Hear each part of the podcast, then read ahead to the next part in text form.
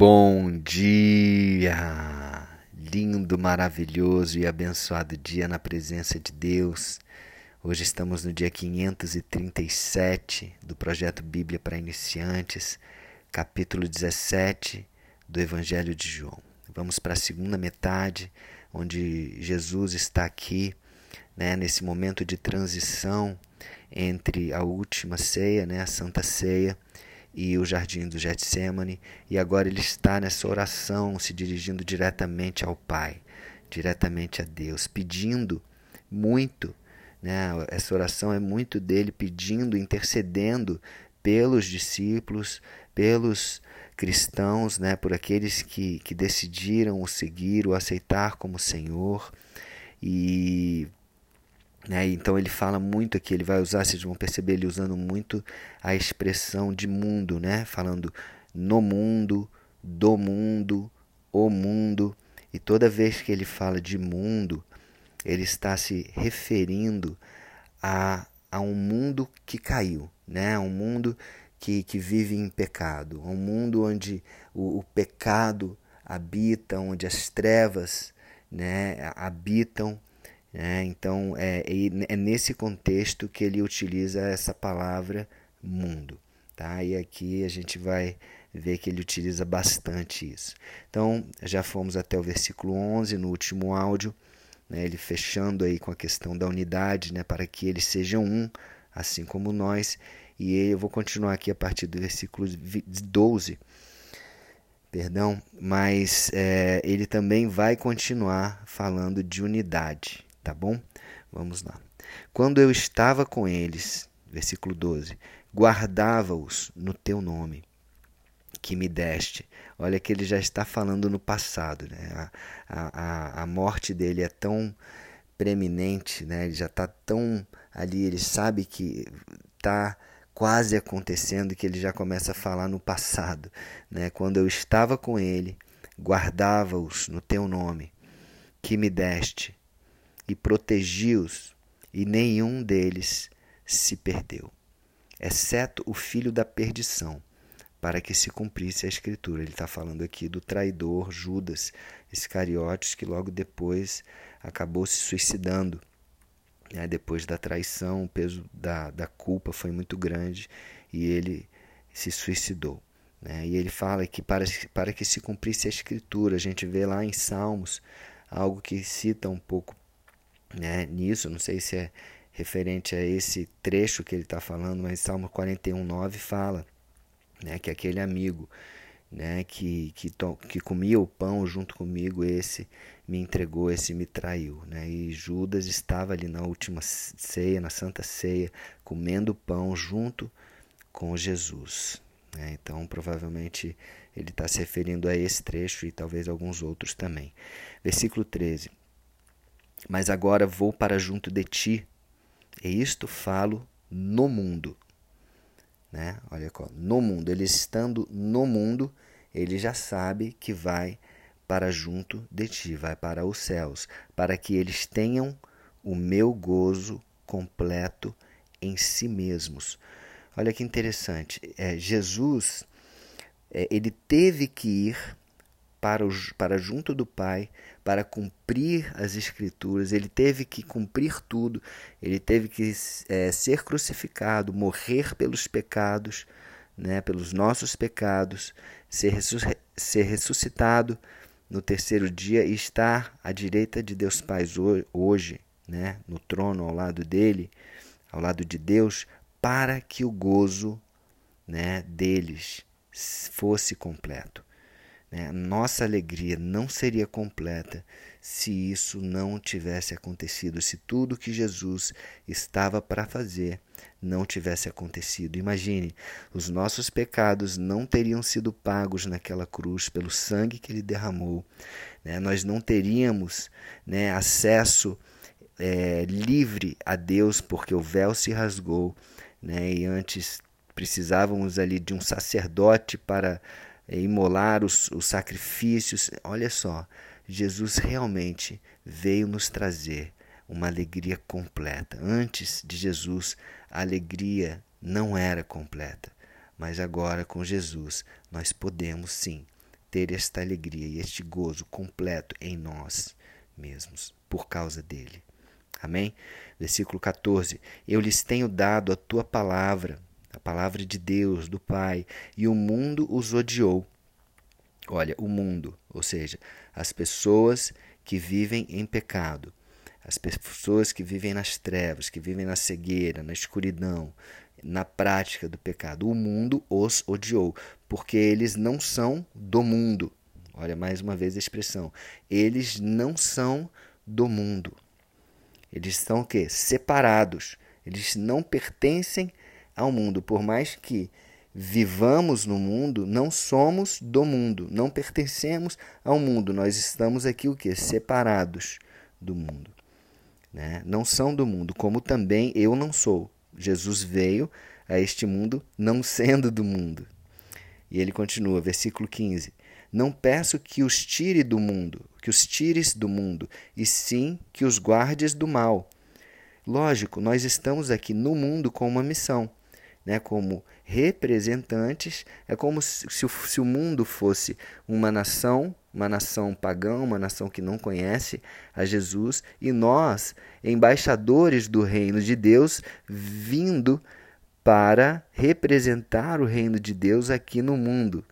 Entende? Assim como Jesus veio como rei dos reis e nós agora como embaixadores desse reino. Versículo 16: Eles não são do mundo, mais uma vez, como também eu não sou. Santifica-os na verdade. A tua palavra é a verdade. Então, santifica-os é o que? Separa-os do mundo.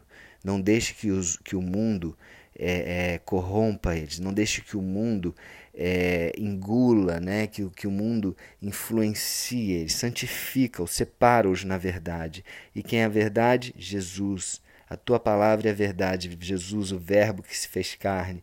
Jesus é a verdade que purifica e santifica né? a todos nós que aceitamos Ele.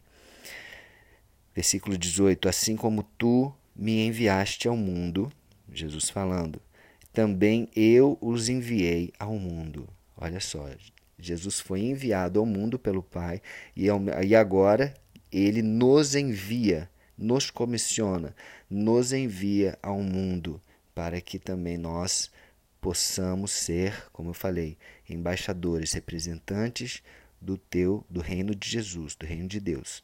Versículo 19 e a favor deles eu me santifico, ou seja, eu me separo a mim mesmo, para que eles também sejam santificados na verdade. Da mesma forma que Jesus se santificou, se, se manteve santo, longe do pecado, não pecou, para que nós também vivemos dessa forma, livres da influência do pecado, libertos dessa influência do pecado através de uma vida de santidade, uma vida pura, na verdade.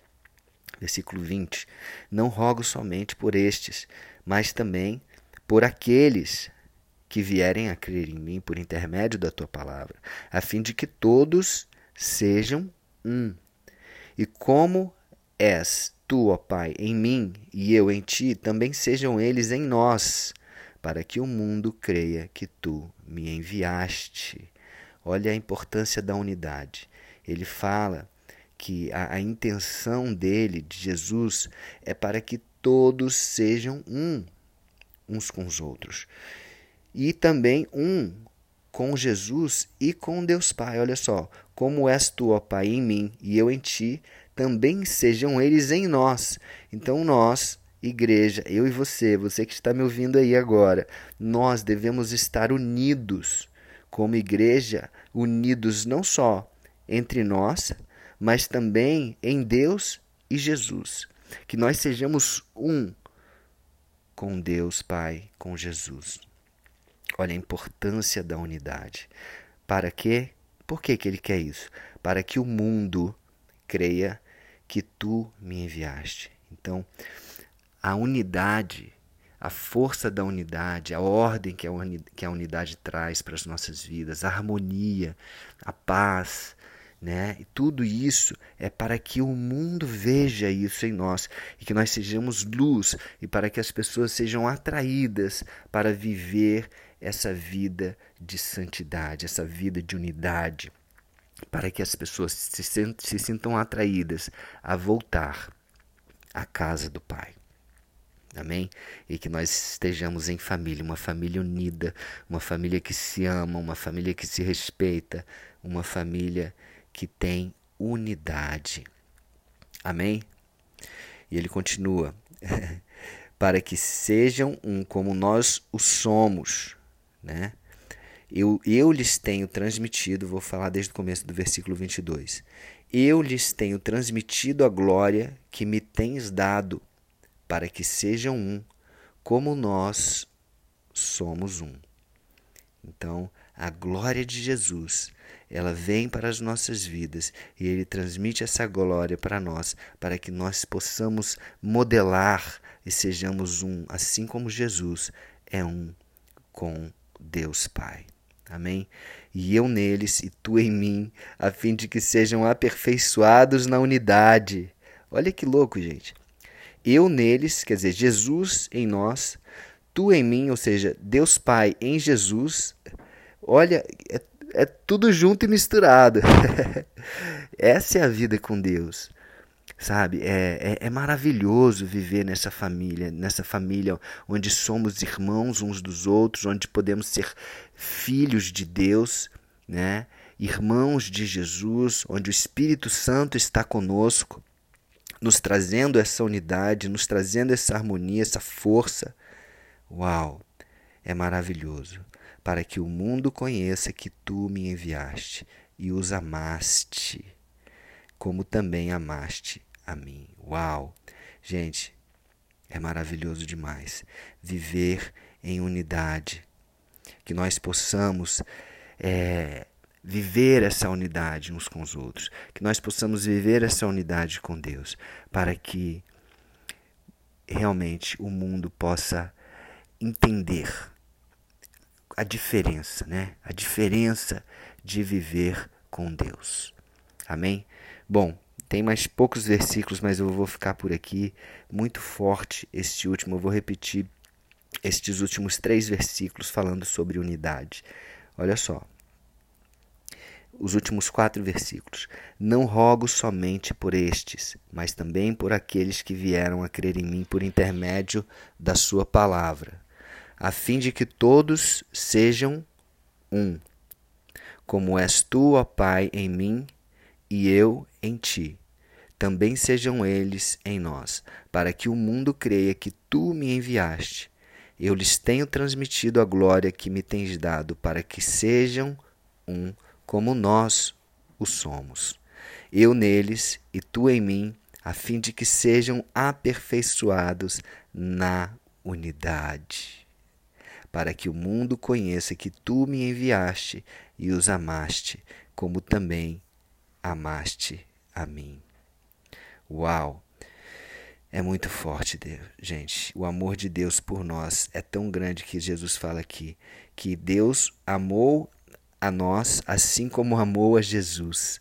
Deus amou o mundo de tal maneira que deu seu Filho unigênito, Jesus, para todo aquele que nele crê não pereça, mas tenha vida eterna, e para que nós sigamos o modelo de Jesus, para que nós possamos ser um com Jesus e também ser um com Deus.